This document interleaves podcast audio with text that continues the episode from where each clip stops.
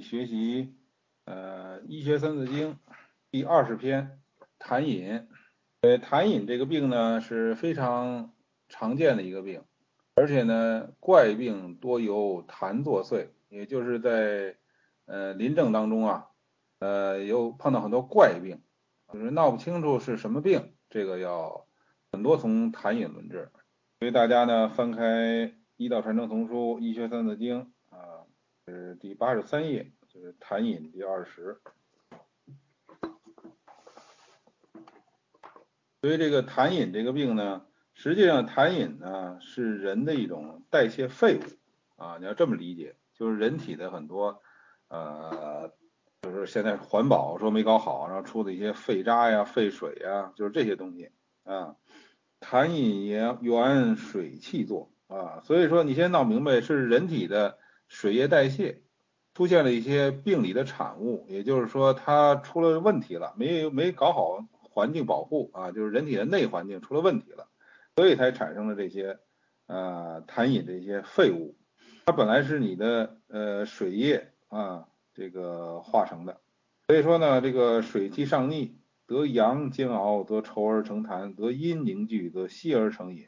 所以痰和饮呢。是两样东西啊，痰呢是比较粘稠的，饮呢是比较清晰的啊，所以说呢，这个痰和饮呢，它不见得能排出于体外，也可能在我们的体内啊，比如在经络或者在胃里头，它不见得排出体外，但是我们有可能把它吐出来，所以你就可以看到痰饮，但是你没看到痰饮呢，不见得体内没有啊。所以说，你比如你吐的痰，大家能够都知道，可能我们绝大部分人都吐过痰，就是它是一种粘稠的东西。而饮是什么呢？就是很多清晰的液体的东西啊。就是有些人呢吐这个饮，有的人可能没吐过啊，里头甚至有些泡沫，所以我们老百姓呢可能也俗称为痰了，其实不是啊，就是它是饮，很清晰的东西啊，清水似的。它为什么会有这样变化呢？都是人的水气所化。那么就是呢，它因为一个是得阳热的煎熬，就煎的把它比较浓度比较高了，就稠了，就成为痰了。呃，一如果没有得到阳热煎熬，得到阴气，结果这个凝聚而成呢，就成了一种稀的饮。这个那么谈到水液代谢的问题，大家就知道了，水归于肾，受制于脾啊。所以我们说呢。人体水液代谢呢是呃水饮呢入于胃啊，由脾呢转输它的精华到肺，由肺呢在通调水道下输膀胱，呃这个膀胱的背后呢实际上有一个肾，就是呃肾的这个有这个阳热的这种蒸腾啊，所以呢膀胱中的津液呢才有可能啊这个。腹部全身啊，到五脏六腑，所以水液代谢是这样的。所以水液代谢当中呢，最重要的三个脏，肺、脾、肾啊。膀胱虽然很重要，是储存津液的，但是膀胱呢是个锅，锅底这把火呢更重要。这个火呢就是肾中阳气的蒸化、蒸动作用啊。可以说肺、脾、肾三脏。那么总的动力是什么呢？是肾。所以说肾是非常重要的。而水呢，受制于脾，因为脾属土嘛，土克水啊，所以如果没有脾的这种转输作用，就不可能呃到肺这个津液，所以也不可能通调水道，所以这个脾是非常重要的。所以治疗这个痰饮，一般来说呢，呃以这个脾肾为主啊，所以我们一般呢，呃俗称啊，呃脾为生痰之源，肺为储痰之器，但是按照经方的观点呢，啊肾为这个生痰之源啊，胃为呃储痰之器，这个观点不一样。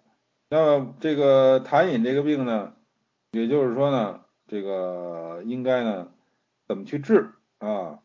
燥湿分治痰略，所以比较简单的分痰饮怎么治啊？大家可以记住，从论这个燥和湿啊，湿痰燥痰，这就是提纲挈领，简单扼要。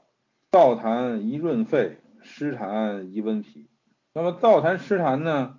嗯，大家在那个呃，就是在吐出的痰上就可以分辨。比如说燥痰呢非常粘稠，不易咳出；而湿痰呢，它比较容易咳出啊，它它不是这么粘稠。那么这个治疗呢，就是呃，如果是燥痰，应该就是增加它的津液，让它容易出来，所以就是润肺。湿痰呢，就要温脾了啊，增强脾的这个运化作用啊，才能把这个湿痰化掉。这个化痰的方子呢很多啊，我们知道就原来讲过，最常用的一个方子就是二陈汤，最常用。那么在这儿呢，给大家再推荐一下这个，呃，如果是比较顽固的痰呢，可以用这个就是老痰呐，所以老痰就是比较顽固的这种啊，比较难排的痰呢，用这个王杰斋的化痰丸啊。如果是实痰怪症，用这个。滚痰丸，也就是蒙氏滚痰丸。我们讲癫狂痫的时候，特别强调这个啊。那么这个化痰丸呢，大家也可以知道一下，因为这个治疗很多老痰的时候啊，还是用得着的啊。它这里头呢，就用到这个这个香附啊、鱼红、呃、瓜蒌仁、黄芩、天门冬、海蛤粉、青黛、黄消、桔梗、连翘啊，这个。王节斋呢，他这个这老先生呢，对于这个痰呢是很有研究的啊。他为什么他创这个方子呢？他就是说这个二陈汤啊是治痰通用方啊。他这个好处呢，就是说食脾燥湿啊，治其标这是啊。如果你要治的这个呃湿痰、寒痰啊、痰饮、痰涎啊，这个用二陈汤确实比较好。但是呢，有的时候呢，这个二陈汤啊，它是偏温的。啊，呃，有的时候这个因为痰呢火太旺了，其实咱们现在当今这时代啊，确实是痰火的人呢特别多哦。你看我到各地去看病啊，也看了很多痰火的啊。因为那天我到上海呢，啊，早上起来呢，呃，看了几个病人啊。我上午吃完饭，我下到酒店大堂，因为来了几个朋友啊，看个病，我连用了两个温胆汤啊。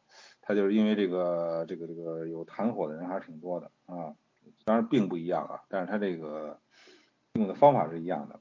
这个所以说呢，很多痰呢是有火的啊，导致呢肺气不清，而且它同时兼有咳嗽啊。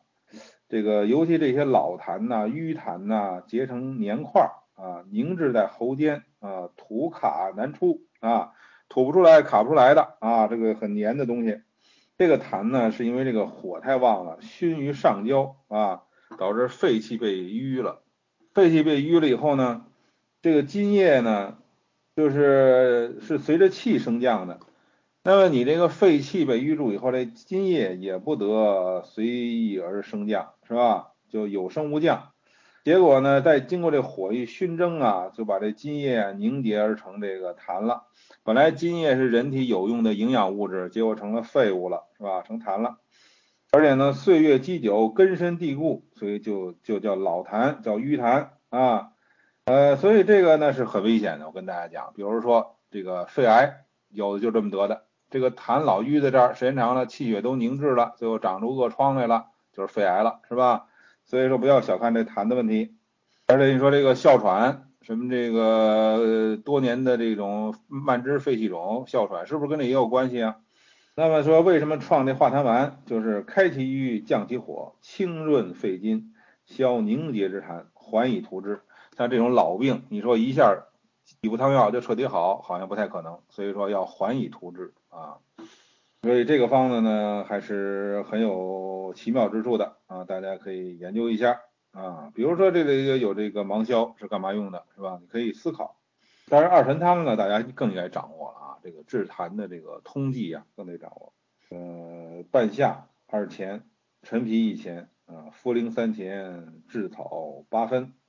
但是二陈汤怎么理解啊？我觉得这个方子学点中医人都得记住啊，一共就这么几味药。但是说关键怎么理解啊？二陈汤当中呢，呃，治痰的。真正治痰的药是是哪味药啊？这个大家可以思考一下。真正治痰的就一味药，就是茯苓。茯苓这个东西呢，它是这个健脾呀、渗湿的啊、利湿的一个药。只有这一味药是真正治痰的。为什么这味药在这方里头量最大呢？是吧？茯苓三钱呢，是吧？半夏两钱，陈皮一钱。为什么它量大呢？因为它是主要的。那么你说半夏是不是化痰的？半夏不是化痰的，半夏是降逆的。陈皮呢是顺气的，就是理气的。甘草呢是调中的，它是辅助这个茯苓的作用。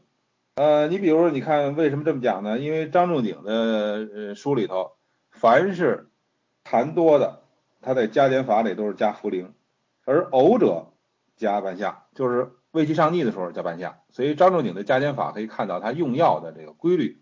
这是这个是呃不是张仲景这么说呀，这是上古传下来的啊，我们古代圣人就是这么教的。那么现在当然我们比如上中药大学呀，学中医啊，都会告诉你这个半夏是化痰的啊，呃这个并不是古训。那么这个如果用明矾去治了这个半夏以后，它的这个降逆的作用呢就减弱了啊，而且呢用明矾治了以后呢，容易呢反而容易吐啊，这个所以说后世这个明矾治半夏呢，这个经方派是比较反对的。呃，这个二陈汤的加减法呢，当然非常多了，是吧？所以一个二陈汤呢，能治很多痰症。那么就是还要加减。这个加减法呀，就是说同样是用这个这个二陈汤，这是个实方。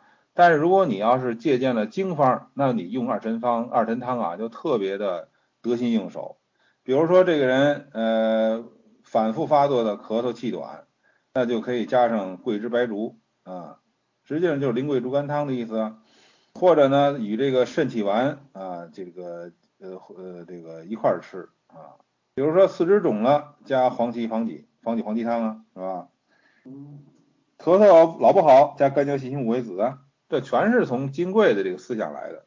火痰的，加海蛤粉啊、瓜蒌仁啊、黄芩海石啊，啊，这不就有点这个化痰丸的意思了吗？是吧？寒痰呢，加干姜附子啊；风痰呢，加智南星、天麻呀、竹沥呀、姜汁儿啊，是吧？燥痰呢，加天门冬啊，啊，这个什么玉竹啊、花蒌仁啊，这润，刚才不说吗？燥痰要润肺吗？这不润肺吗？是吧？瘀痰呢，加上什么川芎贝母啊、香附连翘啊，是吧？虚痰呢，加上人参白术啊，补补虚的呀。实痰呢，加玄武花枳实，实呃这个石鸡啊，然后生痰，加莱菔子啊、消食。如果是实痰实热老痰，怪症怪症百出，甚至于这人呢出现一些癫狂啊这种现象。那就用这个蒙石滚痰丸啊。这个如果还有一种情况，就是这个情况我也遇见过，就是说呢，原来呢我在呃我在那个病房里头看见一个就重就是那个呃就是一个脑血管病脑血栓的一个中年女性。后来呢我就问他，我说你有什么难受的感觉？他说唯一的症状就是右上肢举不起来了啊，胳膊抬不起来了。然后呢，临床大夫就说他是半身不遂，但是我说这不叫半身不遂，为什么呢？他腿没事儿，他唯一的就是右上肢抬不起来啊。但是西医呢，呃，照 CT 呢说他是脑血管病，脑血栓啊，堵在左边了，所以西医是这么解释的。所以中医大夫认为这就是中风啊，中风咱们讲过了，这不是中风，中风是半身不遂，你这光右上肢这个不遂那不叫中风。那么说这叫什么呢？我跟学生们讲，这叫什么呢？这叫痰饮这病啊，是因为呢这个呃痰饮呢流浮在这个中脘导致的，你这个胳膊疼啊，举不起来呀，手甚至于当然不一定非是上肢了，有可能这个呃这个脚啊之类也可能会出现一些障碍，但是实际上它的病根呢在中焦，因为脾主四肢啊，是吧？是脾这儿。这个出了问题了，脾胃出了问题了，所以你这个手脚啊或上肢出问题了。所以说呢，当时我就说了，呃，这个止糜方里头啊，呃，全生止糜方里头啊，有一个方子叫止糜茯苓丸，专门治疗这种中脘的停痰啊，所以就给他开了这个啊，这个所以说呢，你这个这个为什么我能开出这方子来呢？因为我上学时候背过这方子，所以说你要没背过，你碰到这病人呢。你头一次碰到，你怎么会知道这么治呢？是吧？所以中医是个理论医学，人家那止糜茯苓丸就这么就这就是治这病的啊。这个方子呢是呃一共呢就四味药啊，半夏、茯苓啊，这个芒硝、枳壳啊，就这四味药，嗯，是一个丸药。哎，这女的吃完了以后，这胳膊抬起来了。所以呢，这个痰饮这病呢，就是多种多样。你要不认得她，这个女的肯定不吐痰的，多种多样的。她就是一个胳膊抬不起来，误以为是中风。如果按照中风治，那肯定好不了啊。所以中医这个病名诊断呢是太重要了。所以说这个呢，这些东西呢讲起来呢都是挺深的啊。因为这个我们知道半夏啊降逆啊燥湿啊是吧？茯苓呢化痰呢渗湿啊。芒硝是干嘛在这儿呢？芒硝呢是软坚的，它在化痰当中也是作用很强的，而且治窍呢是利气的，所以这个方子很平和啊，但是它是攻的啊。我还用过这方子治一什么呢？治一个糖尿病的老头儿。这糖尿病老头儿呢是两只脚啊发木，他不是麻，大家注意，他是木啊，他是木，就是他跟我说呀，说这俩脚啊，我不知道他在什么位置，我让不拿眼睛看，我不知道什么位置。说我这个脚上穿没穿鞋，穿没穿袜子，我不知道啊，所以我这脚很容易烫烫伤。为什么呢？我这洗澡洗脚水如果很烫的话，我都不知道，我能我能把脚伸进去啊。所以他这个是发木，它不是麻。那这种情况下呢，后来我就给他开了一个止糜茯苓丸，因为我认为是他那个痰痰呢堵在这个经络了啊，所以说呢也给他开的止糜茯苓丸啊。吃完以后呢，哎，他说我这个一只脚好了，那只脚还没彻底好啊，所以就明显见好。所以这个当然这个病人呢就是没有看完，因为那个是病房的一个病人，咱们也不可能给他彻底看完。啊，所以说起码这就很见效了啊，所以我就是说呢，这个痰饮导致病啊，确实是各种各样的，你要能认出来，就是说什么胸胁疼啊、呕逆呀、神志不清啊、手足痹痛啊，这太多了。为什么这样呢？因为这个痰为这个阴邪，随气所致啊，其症是变幻无常啊，所以它随着经络到哪儿去，都能引起各种各样的病变。呃，痰和饮呢，这个都是阴邪，但是如果把这两个分再区分一下呢，那么痰呢就属阳，饮就属阴啊。这个因为饮这个东西啊，它这个太阴了，所以说呢，它一般是停在哪儿？它不像痰似的，这个到处跑啊，它就更阴了以后呢，它就会停在，比如说心下呀、胁下呀，出现这个胀啊、咳呀、心悸呀，就是心慌啊，这个比如说头晕呐。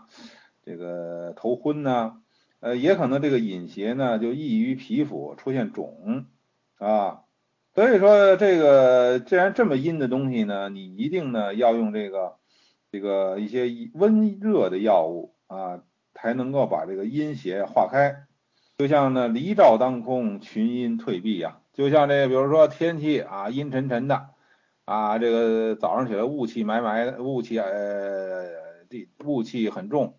这时候太阳一出啊，马上一扫阴霾啊，这个雾也散了，是吧？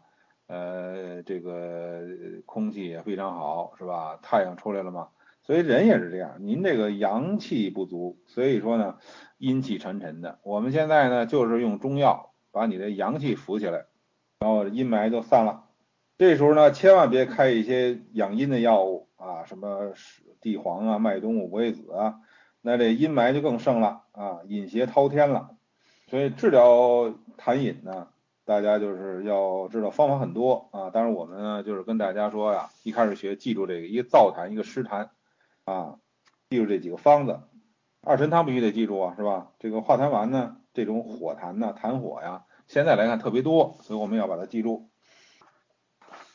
啊。关于这个痰症呢，很多了。当然了，这个刚才讲的那些都是很多是实方啊，呃，但是在这个经方当中呢，是怎么论述的呢？四饮名一斟酌呀，所以在《经过要略》里呢，他讲的呢是四饮啊，四种饮。金贵说呀，其人素胜金寿，水走长间，粒粒有声，谓之痰饮啊。就是现在好多人这种久咳呀，就老半支啊，是吧？痰喘呐，这就是痰饮病。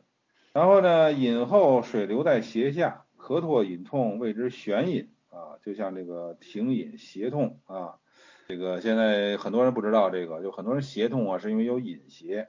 饮水流行归于四肢，当汗出而不汗出，身体疼重，谓之溢饮啊。就是这个。很多人呢出现这种水肿啊，身体疼重啊、水肿这种现象，有的也是饮邪引起的水肿病，但是它并不是我们前面讲那个水肿啊，是这是饮邪啊。可逆以息，气短不得卧，其形如肿，谓之支饮。呃，这个就是这现在说的这个，就是说停饮喘满不能卧这种，就这种病呢，很多老肺病的人很常见，就是说晚上呢躺不平了啊，得得那个呃靠在背后垛上，呃靠着，要不然他就喘过气儿来。为什么叫支饮呢？因为这个饮邪呢它偏不中正啊，所以叫支饮。这个在《金匮要略》里呢论述很详细。那么关于这个。呃，治疗这个隐邪呢，金匮呢是很系统的理论了。那么这个理论呢，当然呢，大家就是不好掌握。所以说呢，呃，这个这个陈元老先生呢，他的儿子啊，就是这个陈元熙啊，他呢曾经总结过，他说呢，如果你要是呃关于这个金匮你看的不太那个明白的话，我就告诉你四个字儿：微肾虚实啊。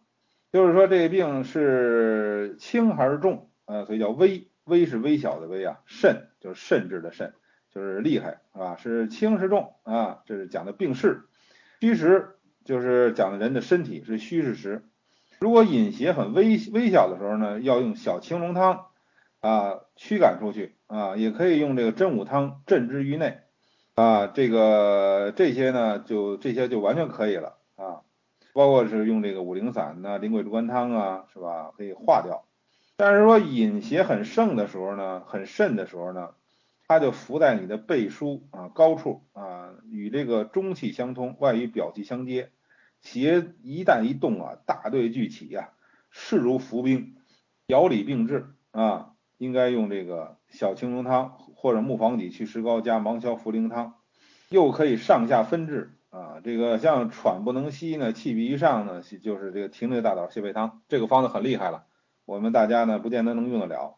呃，如果这个病人是表现为这个肠满、腹满呢，肠间有水啊，气闭于下，还得呢前后分消啊。呃，己焦利黄丸主治，就是防己焦木停利大黄丸啊，叫己焦利黄丸。呃，如果饮邪呢，这个非常之这个厉害的时候呢，甚至要用石枣汤这种峻方峻烈的方子，才可以导其巢穴啊。这是治疗隐病的这个大略啊。那这石枣汤啊，就是说咱们大家呢恐怕就不敢随便用了，因为这个方子太峻烈了啊。呃，还要看这人的虚实，呃，这样你用药还有轻重缓急。所以我上次呢是那个呃上海那位朋友。他在上海呢，就是属于属于一个人啊，也吃不上喝不上啊，然后再受了寒啦，冬天我回北京找我看病呢，我就是说他心下有有水饮啊，还有咳嗽老不好，给他开小青龙汤啊，一吃好了啊，但是我小青龙汤开的量很小啊，所以说这个这个这个这个麻黄桂枝啊，都各三克。那吃了也好了啊，所以说呢，这个你得看轻重缓急。你这个开三克能好，你何必开九克呢？贪五脏系良多啊，所以说这个饮邪呀，呃，容易停在五脏啊。五脏呢有虚的地方呢，这饮就能停在这儿。为什么说这个说停在五脏，不说停在六腑呢？因为脏属阴，腑属阳啊。如果这个停在六腑呢，它就走了。因为它属阳嘛，它老在传化物而不藏啊，它老在动啊，是吧？所以就走了。所以在五脏呢，这个水饮呢能留下啊。所以像那个金匮说呀，水在心，心下坚吐短气，误水不欲饮；水在肺，吐涎沫欲饮水；水在脾，少气身重；水在肝，胁下之满，涕而痛；水在肾，心下悸啊。这就是。呃，水饮在五脏的不同表现，五合功是强弱呀。所以说这个水饮的病呢，是一攻一补一合，你看病情啊，看它的强弱啊。十六方各凿凿，也就是说呢，呃，在金匮里呢有十六个方子，一直到这个外台的茯苓饮。外台秘药大家知道唐朝的书啊，它不是那个，呃，不是这个张仲景肯定写的，这是唐朝的事儿但是呢，就是宋朝在编这个金匮的时候呢，把这个外台茯苓饮呢作为复方编到后边，因为这也是一个很重要的方子，所以这个也归在十六方里。呃，尤其是这个水饮把它去掉以后，内脏有空虚之处，你要不用这个呃外台茯苓饮呢，容易出一些问题。所以这个六个十六个方子呢，我们就不一一讲了，因为这个内容太多啊。我想留到我们将来啊讲这个医学，呃，这个医道传承丛书啊，啊，讲到这个金匮要略的时候，我们再专门讲。所以我就是跟很多同学讲，就是如果你们一直听下去，我就会一直讲下去啊。这个把这个重要的这个，实际上医道传承丛书呢，一共最重要的是十三本书，那把这十三本书都讲也可以啊，当然看大家的需求了。当然你说你把《内经》啊，《伤寒》这个《内经》啊，整个从《素问·灵书》都讲一遍，那得讲到什么时候去啊？是吧？你就是一天讲一篇呢，一百一百多篇啊，是吧？这个所以说呢，这个呃。就是那就是看大家的那个意见了。如果觉得太慢的话，咱们比如就可以讲《内经之要》啊，这就快了。我在北大讲的就是《内经之要》，因为你《内经》整个讲呢，我本来本来跟他们讲呢，我说我的老师呢，他就是告诉说《内经》啊最少学九篇，你最少最少学这九篇。结果这九篇没讲完呢，还他们就不听了。所以后来我就说再再学《内经》呢，干脆就学《内经之要》啊，这样呢你们起码能听完喽，是吧？啊，所以这个因为中医的内容啊确实很多啊，对，所以它它这个《素问·灵书》各八十一篇呢，一共是一百六十二篇啊。你想想，你要是整个一天讲一篇呢，那太快了，是吧？因为这一篇内容非常多啊，那你得讲，呃，你你一一年啊，比如讲真是一天都不休息的话，呃，那那得讲，起码得讲四年，是吧？呃，这个所以说这个可能大家就觉得是时间太长了，所以我们讲《内经之要》啊，然后呢，这个《伤寒金匮》就很重要，因为《伤寒金匮》呢，它是教你真正的中医的规矩准绳，温药和博反约啊，所以这十六方呢，在后边复方里都有，哎，大家可以呃，这个大概呢就是在那个呃这个复方里都有，大家回去可以看一下啊。所以说呢，要提纲挈领的告诉大家，这个经经典当中呢，金匮当中呢，它最要紧的治疗痰饮呢，它说的是病痰饮者当以温药和之。这句话呢是非常由薄反约的啊，就是大家可以这个只简欲繁。为什么这个金匮呢要说出这个温药和之这四个字呢？这就是金针之度啊啊。所以说呢，给大家一个窍诀啊，可以说是这个秘诀啊，就是治疗痰饮一定要以温药合治。痰饮呢都是水病，都是水液代谢出现障碍了。水归于肾，受制于脾。这一开始我们讲了啊，也就是说呢，实际上呢，呃，人体来讲呢，这个脾啊就是大地啊，这个肾呢就是地下水，所以这个水呢。就是在呃地面上流的水呢，其实是很少的。真正的水的根儿呢是在地下啊，所以我们大家看到表面上地面上有点水啊，是吧？有个湖啊，其实那是冰山之一角啊。真正的水在地下呢。所以你说这个为什么说建水库是一个很糟糕的事儿呢？因为你建水库的意思呢，就是让这水不要往地下走，给它圈在这个地面上，让太阳一晒，让它蒸发啊，然后蒸的我们空中就是水汽，是吧？其实大自然它本身是个循环的，它这个水既着往地下渗，然后它从地下要蒸腾出来，还要变成雨降下来，它是个循环的。你人为建水库就是阻断了循环，你就是破坏大自然。所以现在在美国这些发达国家很少建水库了，而我们国家呢还特别重视水库，就是因为你不明白这个大自然是怎么回事。所以说地气上为云，天气下为雨啊。他为什么不说这个水气上为云呢？因为这个。水在大地里含着呢，所以最重要的水在地下呢，所以这样的一个一个蒸腾变化，而我们中国的环境污染问题太严重了，我们大家呢，首先是把地下水给你污染了，它那个工厂的废水呢，它打一个很深的井给你输到地下去，所以我们就很多人不知道，我们最大的危险是地下水已经被污染了，而且在华北地区呢，这个地下水已经呃沉降的很深很深了，就是说大地非常干燥了。地呃浅的地方都没有水了，已经像北京啊，大家要去过北京都知道，北京有很多地方叫什么井什么井的是吧？为什么叫什么井呢？因为北京人他原来喝水啊是打井水，很浅的就能打出水来，就跟现在南方似的啊，你挖个洞没多没多深就打出水来了，然后就当然有的水是甜的，有的水是苦的，所以看北京地名啊有甜水井、苦水井。那甜水可以喝，那苦水不能喝，可以洗衣服是吧？有的人院里呢就有个井，现在是都是天方夜谭，都是神话了。因为说北京你打个井出来 那是不可能的了，是吧？所以说呢，这个呃，这个因为这个华北地区啊，这个地下水啊呀沉降的太厉害了，因为人类对大自然的破坏，所以导致我们的气候呢整个都异常啊，环境的污染问题啊这么严重。大自然本来是一个非常好的系统，被人为的破坏了。所以呢，这一点呢，我倒建议大家到北京来啊，一定要看看哪儿呢？北海旁边那个团城。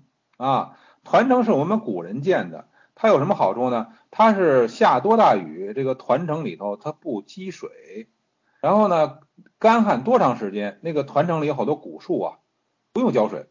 这个小的一个非常团城非常小啊，这么一个小样本呢，就是告诉大家了，就是说人类呢搞一个建筑可以顺应自然的，可以模仿自然的啊，所以这就是我们古人的智慧，也就是说我们是顺应自然，我们绝不逆自然而为。啊，这是我们中国人的智慧。那么我们现在的中国人还懂这个道理吗？所以你只有学中医学明白人，你才才才懂这个。因为中医现在是实学，它还在运用当中，是吧？他讲这地气上为云，天气下为雨。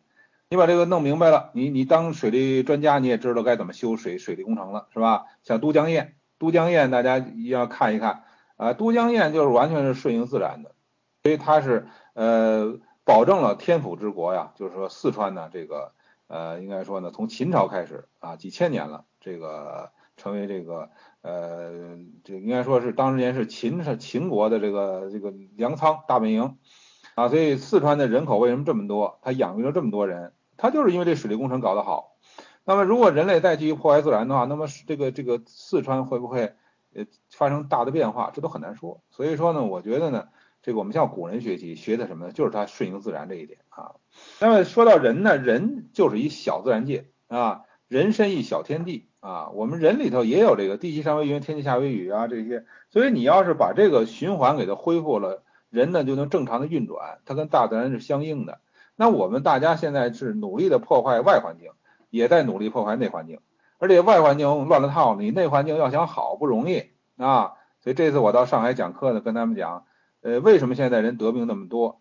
就是因为内环境、外环境全破坏了，然后呢，它对人的影响啊，所以你要想在当今这个时代保持健康，那就比古人困难多了，因为环境太恶劣了。那我们只能是呢，就是学养生、学中医啊，还得有中医给你保驾啊，没有中好中医给你保驾，你这个健康还很不容易啊。当然，你要自己成为一个好的中医大夫也好，是吧？起码你能给家里人保驾。所以一家人呢，有一个学会了中医的，那真是幸福了。尤其在当今这时代，所以说这个温药合之这话呢，是讲的太好了。因为什么呢？它就照顾到了脾和肾。如果让这个水在大地上这个流而正常的运转，不用这个温药化气是不可以的。你要想让水这个不泛滥啊，这个你你要想让它。规规矩矩在这河道里走，还必须用温药来补脾。这个补脾呢，就相当于建这个堤坝啊。脾就是土啊，苓桂猪肝汤啊、肾气丸呐、小半夏汤啊、五苓散呢，都是温药啊。石枣汤里的十枚大枣也是温药，甘遂半夏汤那里的半生白蜜啊，木黄体汤的参桂、清理大枣泻肺汤里这个大枣都是温药的意思，就是用这么峻烈的攻下药，也要加温药。所以说呢，你用郡下郡下的这些药物呢，只不过一时这权宜之计，但是最终呢，还是要靠这个温药合之的这个方法，才能把痰饮治好。阴霾除，阳光灼，那么引为阴邪，只有离照当空，群阴方能退散的啊。所以说呢，这个呃陈老先生呢，经常用参苓竹附啊，加生姜汁之类的呀，是吧？就这个道理，滋润呃这个滋润流啊，十一错。所以说你要用什么地黄、麦冬、五味子啊这些阴药是吧？导致阴霾呢冲逆四空啊，引邪啊滔天莫救啊！呃，即使是八味肾气丸啊，也要慎用。为什么呢？因为八味肾气丸大家知道里头六味药全是阴药啊，只有两味药阳药，桂枝附子，这俩药量还很小啊，所以这个药也要慎用。真武汤、水归鹤，这个真武汤这个方子呢，治疗这个。凡是这个水液代谢的障碍问题啊，都是非常重要的啊。它里头呢有这个茯苓啊，淡渗利湿啊，利水啊；白术呢，嗯，燥脾啊，治水；生姜呢，呃，辛散啊；白芍苦泻啊，附附子啊，这个这个这种心热的这种药物啊，可以领这个水啊归它的那个河道啊，别泛滥了，赶快回去吧啊。白散方溃秘药啊，这个白散呢，三阴白散呢，这个方子呢，呃，一共三味药，滑石半夏附子啊，这个药呢，一般人不敢用啊，因为它不是经方，它是那宋朝啊陈延陈无泽的方子，它治疗的什么呢？治疗肝肾中风啊，这个呕吐啊，这个这些吐痰呐，头晕呐，是吧？也可以治疗阴症伤寒、六脉沉浮，还可以治霍乱。这个方子就是大家一看呢，就是莫名其妙啊。实际上呢，它是呢，就是治疗什么呢？浊阴上逆，附子呢驱浊阴啊，用滑石呢，这个让它从这个浊阴呢，从这个尿道就走，从顺着尿就走了。然后用再用半夏呢降逆啊，开痰啊，让那些痰痰邪啊与浊阴都一块走。所以这三味药呢是很奇特的啊，这个方子呢咱们可能一时半会儿用不了，因为我们我们理解不了那么深。凡是任何一个方子你理解不了，你就别别用啊。什么时候你真明白了，您再用啊。中医是这么个道理啊。所以说这个痰饮呢，所以大家呢不用，但是咱们讲是得讲的深一点，但是你不用记那么多，您就记着这个呃分燥湿啊，然后呢这个二陈汤啊、化痰丸呐，是吧？记住这个，我觉得也可以了啊。当然，这个油带镜呢，它有这个这个呃化痰呢有七法啊，攻逐、消导、嗯和、补、温、清、润啊，所以它就是这个就是一个十方的方法，就有就是说治痰呢有七种方法，所以说呢这个痰的这个东西呢，确实大家要重视，不能因为西医没有这个概念啊，所以嗯你就认为这个不是个。什么重要的事儿啊？呃，所以说呢，西医呢是吧，认为你这个痰呢是吧，那出不来，给你来点这个现在流行的叫什么药？反正是就就是那个，其实痰的问题呢，它更重要呢，它在经络在体内你看不到的时候，这是最可怕的啊。再给大家举这个例子呢，就是一个呃，再给举个例子吧，就是那个我因为大家要重视这个痰这个事儿。呃，我老跟学生讲说，这个例子可以引起很多的深思。就是我一个朋友的老母亲，呃，高血压老是一百八，然后突然有一次呢二百二了，到医院去，大夫就害怕了，赶快用降压药，呃，输液之类，一下给他降到一百三。然后老太太呢，一下胸口难受了，呃，给搁在那个心脏监护室，啊，说这个老太太够呛了，因为她没有尿了。后来我去了以后呢。因为咱们轻易不会去心脏监护室啊，但是说这个确实我一个朋友不去博士，因为他你要是不去，他得恨你一辈子，所以我就去了。去了以后呢，这老太太身上呢那么多线，那么多管子，你不要害怕。后来我就跟他讲，我说你到底是哪难受？后来老太太呢说我胸闷啊，但是就是说我说你必须得指指，你你光说胸闷不行，你必须指一下。他一指就是胃脘，就是胃的位置，所以。我就我我我指他的胸口，我说你这儿难受吗？他说不难受。所以这个人说胸闷，其实不是胸闷。所以你这个问诊啊，必须要确切。然后我问了他一个很重要的症状，我说你是不是恶心？他说对我恶心啊。所以我就由这么这么点问题，我就得出一个结论来，他是什么病？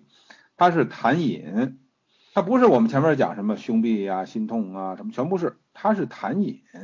啊，这个饮呢，还就停在这个中脘，就是这个这个这个胃脘的位置。啊，这个肾为生痰之源，胃为储痰之器嘛，就停在这胃这。因为这胃呢是人的这个中枢啊，人的正中嘛，所以中焦啊，你堵住以后啊，上下不通，所以它就上边这个气上不来，下边呢这个没有尿了啊，所以这种情况下呢。当然说怎么造成的呢？当然这个这个这个这个西医大夫功不可没了，他不给他血压降那么快，他也不会这样，是吧？但我们就是关天脉病症知脉和逆，随症治之。像这种坏症，我们根本就不会管他是那个你怎么来的，我就看你现在什么情况，我就该怎么治。所以这种情况下呢，呃，我就给他开了一个方子，苓桂猪肝汤，这是专门治痰饮的，而且是体现了中医的温药合之的思想，就开一个苓桂猪肝汤啊。我还跟他儿子讲，我儿子病呢不重，不是那么可怕的啊，你不要害怕啊。为什么咱敢说这句话？因为咱们学过痰饮这一篇啊。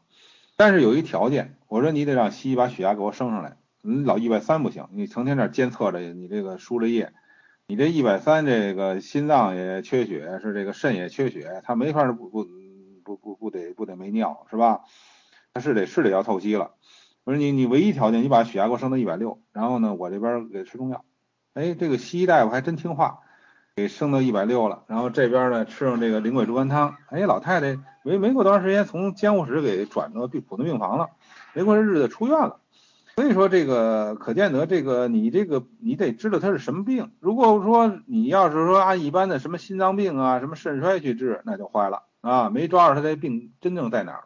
所以这个当然这个老太太下回再得病呢，那可能咱们就咱们就爱莫能助了，是吧？啊，这次起码给她救活了，没事了。因为我后来跟他讲，呃，这个虽然这次给你治好了，但是你必须，呃，把这个，呃，病呢，一定要那个从根上治好。我们只是把你这个危险的情况给你救回来了，但是这病根呢，肯定没去掉。他这么多年，好几十年的高血压病是吧？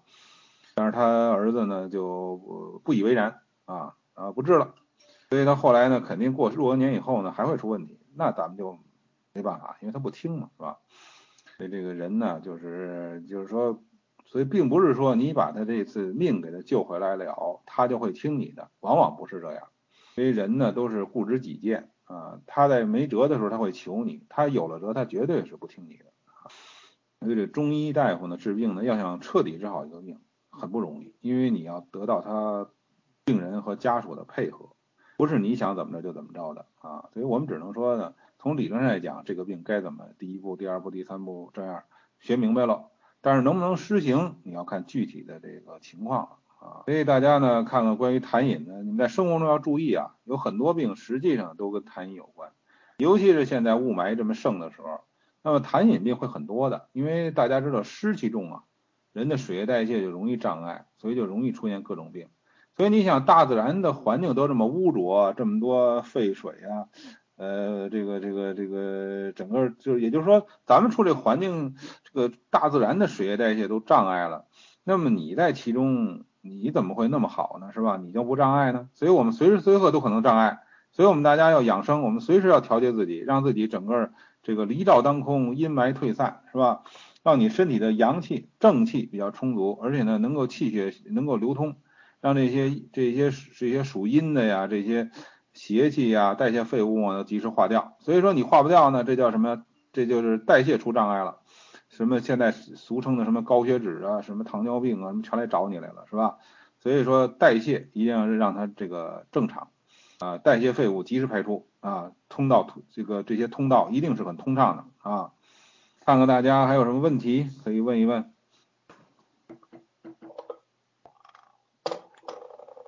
啊心下呢，跟胃呢基本上是一个位置，但是不同的说法。嗯，如果要录音的话，可以找这个唐老师要吧，是吧？这个脑积水这个病呢，我也看看见过，只能说看见过啊，人家不见得让咱给治，就是说这个确实看见过类似的病。这个病呢，就是说有的是确实是瘾啊，有的不是啊，这个很难说。呃，这个就是说啊，这个呃咽喉部位老觉得有东西堵着哈，这确实吐出来。这种情况下呢，一般来说，大部分呢还是没盒气啊。有的呢，就是按西医来说，就是这个慢性咽炎嘛之类的病。但是咱们中医看呢，这种感觉就是没盒气啊。这个没盒气呢，肯定是有痰的，大家注意啊，肯定也是有痰的啊。只不过呢，你这个痰呢，它咳不出来。所以说那个在张张仲景那儿呢，有一个方子半夏厚朴汤啊，就是降气化痰啊。要真吐出来了，你不就好了吗？是吧？你正因为吐不出来，所以这个这个东西才是个病呢。呃，所谓挂水啊、点滴呀，这个东西还是挺可挺厉害的啊。因为什么呢？人正常的喝水吃饭呢，它是经过脾胃啊，呃，就等于是要消化吸收的。而这个挂水呢，就是点滴呢，它不经过脾胃，直接进血管了。这东西确实很厉害啊。呃，所以后来呢，这个呃也有这个用把中药啊仿制啊仿制成这个西药这种输液的啊，但是那个我们中医药大学的王明之老先生呢活着的时候呢，他有一本书大家可以看一下，叫《方剂学讲稿》啊，他讲方剂学的时候的一个讲稿，就是实际就是他录音整理，他就说了，说这个中药做的注射液很多都是大分子的，那么大分子对血管是有伤害的，容易形成血栓。他说这个东西好像是不太好啊，呃，只有他敢说这句话，你看我都不敢说啊。所以这因为咱们现在这个医院里国家的政策用这个中药的输液的东西很多呀，是吧？所以这是王明之说的啊。啊，这个那就是说大家要慎重啊。王明之老先生还是很有水平的嘛。这个就是中药呢，我们过去呢研究的中医学呢，这个中药都是通过脾胃啊消化吸收以后，这样输布全身的。然后您这中药呢是直接进血管儿，这个东西怎么回事呢？像我们这种水平可能就很难研究出来了。治病的到底是怎么个意思呢？就是所以就不好说了。呃，乌梅丸呢？嗨，古人做丸药啊，都是让你吞服的。它做成梧桐子大小，让你吞服的。如果做大了呢，像这个弹丸大小，它都是让你那个弄碎了以后煮煮煮煮喝的啊。古人他做丸药，他不可能说做成大一个大蜜丸让你直接吃了，那谁也吃不下去。所以现在同仁堂呢，你看它有些大蜜丸，像什么什么什么这个这个银翘解毒丸。治感冒也弄大蜜丸，实际上它什么意思呢？它是让你呢，呃，自己看着吃啊，他也不知道你怎么吃下去，反正这大蜜丸是吃不下去的啊。所以有人呢就把这个银翘解毒丸呢给它弄成小丸，然后吞服，那就不灵了，不管用了。所以银翘解毒丸这种治疗外感病、治上焦的病的，你必须要嚼着吃，或者你像那个你把它那个用水煮一下啊，或者说。呃，用水泡一下啊，然后变成汤药吃啊，绝对不能做成小丸吞下去。像乌梅丸呢，人家那个那个病呢，是绝阴病呢，那是应该是小丸的，然后整个吞服的，嚼着吃就不对了，是吧？所以总来说吧，下焦的病呢，你是要吞服的。呃，这个至于说上边的病呢，包括什么咽喉的这些，你是嚼着吃就可以了。哎呀，玄脉肝结颗粒这个方子看着吧，你听这名啊，它就是比较纠结的，又玄参又麦冬又甘草桔梗，甘草桔梗汤这是当然是一个名方了，这是经方了。那弄个玄参麦冬什么意思呢？是吧？有点纠结。这个这个头皮红、头皮屑很大，这个肯定是有火呀，是吧？降降火。比如说这个菊花，是吧？这不是降火的吗？菊花这东西好就在哪儿呢？它既能内服外又能外用啊，菊花水可以外洗是吧？可以试试啊。这个过敏性鼻炎，俗称的啊，这个花粉一来了，嗯，清水鼻涕啊啊，啊嚏连天的，眼睛干涩呀，是吧？这个东西也不一定是瘾，也可能是湿啊。我就但是这种情况确实跟这个水代谢障碍有关系。早上起来痰饮，是因为这个痰饮呢，随着这个清阳的这种上升啊。因为早上起来你一睁眼呢，就阳气就生发呀，是吧？这个天地的阳气也在生发，所以它就往上升啊，这么回事。所以这就是说明您的体内确实有痰饮，但是好在能他早上起来能出来。呃，小孩脱发这可少见啊，这个可能是皮肤病啊，也有可能有遗传。这个这个内不治喘，外不治癣呢，所以说癣呢不好治，但是确实也能治。它是因为呢这个。这种癣呢，都是从里头发出来的，所以要外病内治。斑秃这个病啊，也是不太好治的病，但是斑秃这个病呢，跟情绪的刺激也有很大关系，所以它是由于这个七情内伤啊，呃，伤内脏。这个舌苔反复剥脱呀，一般剥脱胎呢，原因很多啊，这个一般认为是阴虚，但是也可能是别的问题。你就想这个舌苔呀，就像那个草坪一样。从大地里长出来的是吧？就这个舌苔是从胃里长出来的，这个脾胃就是人的大地嘛。那你这个是为什么草坪会就一跟斑秃似的，一块一块的，是吧？你像咱们中国这个草坪啊，踢足球经常看一块一块的，人家欧洲那边踢足球，你看那个草坪就那么质量那么好，是吧？一看就特别的舒服，它就养护的不好啊。这个实际上就是说，你这个草坪呢，你旱了涝了，它都会。长不好，所以说一定是干旱引起的这个草坪就就一块一块的吗？不是，它涝了也是一样啊。或者你这大地没有营养了，这个草也长不好啊。盐碱地你种草坪，那肯定长不好。所以你这个胃呢是到底什么问题呀？是吧？胃气不足也可以剥脱，胃阴不足也可以剥脱啊。这个胃里头有湿邪，也可以剥脱啊。呃，这种情况下呢，我觉得还是抓紧治吧。就是说，你为什么上焦的要嚼着呀？这吃啊，因为它是那让它尽量的在上焦多停会儿，就这意思啊。下焦的要让它赶快下去啊，所以就吞着吃。至于说这个化汤吃呢，这个很多丸药都可以化汤吃，尤其是这个感冒药，因为汤者当也。本来人家银翘散呢是怎么吃呢？银翘散就是呃粗做成粗散，然后煮汤啊，稍微煮一下然后就喝啊。本来那你这个做成丸药也这也可以啊，你这丸药你也化成汤啊，是吧？呃，当然效果好了。你要是小小丸吞下去，那就不管用了。所以这个方子呢，银翘解毒丸其实就是银翘散。方子是好方子，这剂型不对，不该做成，应该做成散剂，呃，或者甚至哪怕做成片剂呢，也还凑合。你做成那蜜丸，蜜者甘缓呢是吧？这就不太对了，实际上。但是同仁堂这么多年也不改，但是你做成水丸也好啊，是吧？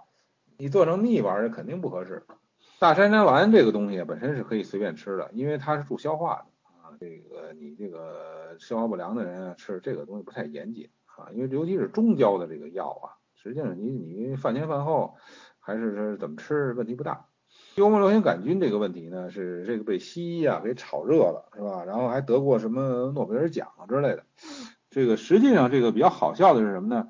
这幽门螺旋杆菌呢只是个现象，是因为你的这个胃的内环境紊乱了以后才产生这个东西。你健康人的怎么会有这个东西呢？但是呢，它这叫导果为因。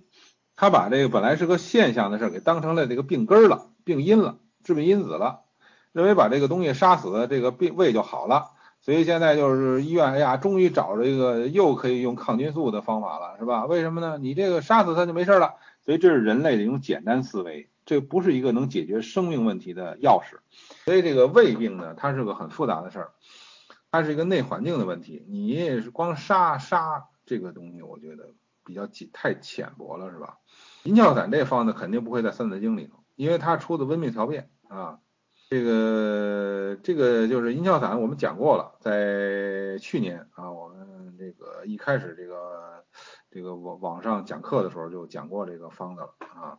如果大家要是有兴趣呢，可以看一下我的那个我的那个博客里头啊，它有银翘散啊。所以说这个方子，你要是愿意自己上药店抓了以后，磨就给它打成粗粉啊，然后。有有感冒时候抓一把自己煮煮喝了不也挺好吗？是吧？那个那便宜多了，那比那个银翘解毒丸便宜多了。所以这个这个汤药也好，这个也好啊，丸药也好啊，其实这个东西是贴近生活的，不是说只有同仁堂能做，嗯，只有大药厂能做，我们自己做不了。所以我们这个经典中医讲习班呢，我们不是这个四月份刚讲完课嘛。每年这个班都要安排这个做药的活动，既要学采药，又要去认药，还要做药。就是说，本来你在家里就可以做药的，你不是说只能到那个药店、什么药药厂做了药店去卖，我们才能买着啊。这个东西贴近生活，谁也可以，就就中药的事谁都可以做，只不过你得懂，你得懂这文化，是吧？你在家里可以做呀，你蜜丸你家里可以做呀，炼蜜，你炼出那蜜没准比比那个药店的那那蜜还好呢，是吧？肉桂和桂枝肯定不是两个药，它是同一种植物上的啊。这个肉桂是那个粗厚的那皮啊，茎干上那皮；桂枝呢是它那嫩枝啊。所以说那个你简单来说呢，那桂枝呢，当然这个上边的病啊，这个就可以用。那肉桂呢，肯定往下去的吧，是吧？这么简单理解。但是具体来讲，我们还是等着讲那个呃《神农本草经》的时候，专门会讲这个药物，就是。当然讲药性赋的时候可以提一下啊，但真正深刻的理解这道《神农本草经》的时候，当然这个你要是说简单来说呢，也不是不可以互用。所以这个幽门螺旋杆菌这个呀，我就我觉得没必要去杀它。你把内环境改善了，它自然它就不会去繁殖繁衍生存了啊，它自然就没了啊。所以你说你是就是。就是头疼一疼，脚疼一咬，有这个就杀这个，是吧？就好像这感冒似的，病毒杀病毒，细菌杀细菌。那人家病毒细菌好好的，本来哪儿都有病毒细菌，为什么就是你会感染这东西呢？因为你的内环境紊乱了，所以人家就在这泛滥。你内环境调整好了，它自动就退了。你想把天下的细菌病毒都杀死，不可能。天下的病毒细菌都杀光之时，必是人类灭亡之时。因为人类自古以来就与这些东西共存的啊，而且人类为什么能活得好好的？因为你的体内有大量的这个细菌。人类百分之九十九的细胞是细菌啊，就是你自己的，因为细菌个儿小嘛，你真正的你的细胞的数量才占百分之一啊。你体内没那么多细菌，你这个吃东西根本就不能消化。川芎茶条有冲剂啊，有颗粒剂，呃，冲剂呃有卖的啊。哎呀，这个现在药店它生产什么药不生产什么药，它完全它是无序化的，就是说没有懂医的人来指导。起码就比如说现在这个得什么病的人比较多，所以我们要生产什么药。像同仁堂有这么多老药，该生产哪个不生产哪个，这都应该懂医的人说了算。因为人家人家同仁堂老岳家，人家本来是懂医的。他们都家出过一代御医呢，你想想是吧？所以人家老岳家经营的时候，他就懂，他知道，甚至于知道什么程度呢？今年要收什么药？比如就像现在年份茶一样，什么年份的茶好？我们他那个他也有五运六气的这个理论的。今年的黄连特别好，今年到安国去就把黄连都收了。明年的吴茱萸好，把吴茱萸收了。他这个就是都是很非常懂的啊。现在就完全谈不上了啊，咱们就不不讲这些了。但是就是说理想化应该是这样的啊，呃，将来谁投资在做像像老同仁堂这样的机构啊，你再去一定要有一个懂医的专家来指导，不能够无序化的这么随便的经营，就是摸着石头过河，就是说大概齐啊。所以原来他们有开发中药的，我到他那儿去，桌子上摆一桌子样品。我说您确实是懂商业，你看现在净是闹这个慢性咽炎的吧，你就生产个治咽炎的药；说现在流行什么病，您就生产个什么药。问题您这方子不行啊，它治不了这病啊，你生产出来谁买呀？后来那个企业倒闭了啊，所以说这个中医药行业呢是技术性非常强的，你要是没有内行来指导啊。你除非你你是那个你能吃你的你老底老底儿是吧？你说我几百年前我就有这牌子了，我可以吃这个吃吃老底儿，我就啃这个块牌子是吧？这也行，要不然你有国家支持也行。如果你私人企业，如果你这么干的话，那肯定长不了。那肯定是将来懂这学问的越来越少了，所以大家现在好好学，您将来就是稀缺人才啊。